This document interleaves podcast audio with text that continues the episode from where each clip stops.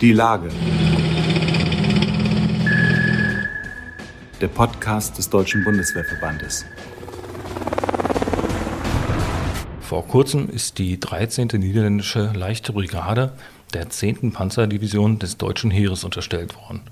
Damit sind nun alle Brigaden des niederländischen Feldheeres den Divisionen des Deutschen Heeres zugeordnet. Begonnen hat die Kooperation bereits 1995, als das erste deutsch-niederländische Korps mit Sitz in Münster aufgestellt wurde. Im Korps dient seit 18 Jahren auch Oberstleutnant Christian Flügler, der zudem Bezirksvorsitzender 3 Westfalen im DBWV Landesverband West und Vorsitzender der Truppenkameradschaft des ersten deutsch-niederländischen Korps ist. Ich freue mich, Oberstleutnant Flügler im Podcast Die Lage des Deutschen Bundeswehrverbandes begrüßen zu können.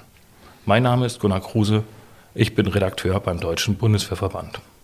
Guten Tag, Herr Oberstleutnant. Oder würden Sie ein Gode Tag passender finden? Ich hoffe, ich habe das jetzt mal richtig ausgesprochen. Ich würde Sie gerne verbessern, aber so gut ist ähm, trotz der langen Zeit ähm, in der deutsch-niederländischen Zusammenarbeit mein Niederländisch nicht, aber Gode Tag ist schon, hört sich schon ganz gut an.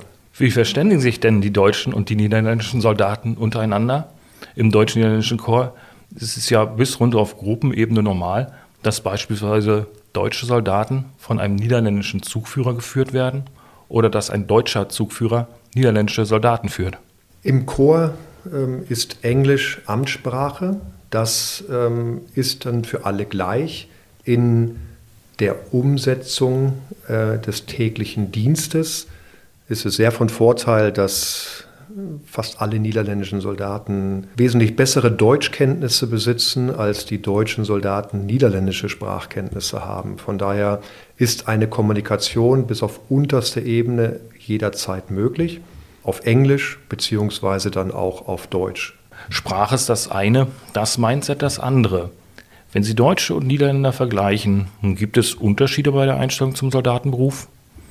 Nach meiner Wahrnehmung nicht. Da sind wir uns sehr ähnlich. Sprache ist dann nebensächlich. Die Einstellung zum Soldatenberuf äh, ist bei, bei allen gleich ausgeprägt. Das Motto des Chors lautet übersetzt ja auch, gemeinsam sind wir stark. Communitate Valemus ist unser Motto und das leben wir, wann immer ähm, es notwendig ist, weil wir immer gemeinsam auftreten und gemeinsam kämpfen. Sie selbst dienen jetzt seit vielen Jahren im deutsch-niederländischen Chor. Wenn Sie zurückblicken, haben Sie jemals Vorbehalte gegenüber der jeweils anderen Nation bemerkt? Nein. Es mag als ähm, Meinungsverstärker eingebracht werden, dass man Unterschiede hat, aber außerhalb des Fußballerischen gibt es da überhaupt keine Unterschiede. Deutsche Soldaten haben mit dem Bundeswehrverband einen starken Partner im Rücken, der für ihre Belange eintritt und sie im Fall der Fälle nicht im Regen stehen lässt. Wie sieht das denn eigentlich für die niederländischen Kameraden aus? Die niederländischen Soldaten sind auch organisiert, aber im Gewerkschaftsrahmen. Ähm, es gibt mehr, ich weiß nicht wie viele es gibt, aber mehr als eine Gewerkschaft, die sich für Belange der Soldaten einsetzt, die auch von den Soldaten angeschrieben werden können im Rahmen von des Petitionsrechts und die setzen sich in der politischen Dimension für die Belange ein. Das unterscheidet ähm, diese Gewerkschaftsorganisationen von uns als Bundeswehrverband deutlich. Ja. Könnten denn die Niederländer vom Deutschen Bundeswehrverband etwas lernen? Ich denke schon, da wir als Verband für alle Mitarbeiter in den Streitkräften eintreten, und zwar auch vor Ort in der Basisarbeit und in der Arbeit mit unserem Gegenüber äh, geschätzt und wertgeschätzt sind, denke ich, dass auch für die niederländischen Kameraden, je weiter wir integrieren, das von Vorteil sein kann. Gibt es denn Treffen zwischen deutschen und niederländischen Kameraden auf Ebene beispielsweise der Truppen- oder Kameradschaft? Offiziell nicht. Wenn niederländische Kameraden bei Veranstaltungen des Bundeswehrverbands oder der Truppenkameradschaft bei uns interessiert sind und sagen, ich würde mir das gerne anhören, weil die Thematik mich interessiert, wird niemand ausgeladen. Aber offiziell, so weit sind wir noch nicht. Was könnten Ihrer Meinung nach denn die Kameraden so voneinander lernen, also die Holländer und die Deutschen voneinander? Komme ich wieder auf unser Motto, gemeinsam sind wir stark. gemeinsam Probleme lösen, unabhängig von nationalen äh, Einschränkungen oder Hindernissen, sondern gemeinsam an einer Lösung zu arbeiten, die für alle gut ist.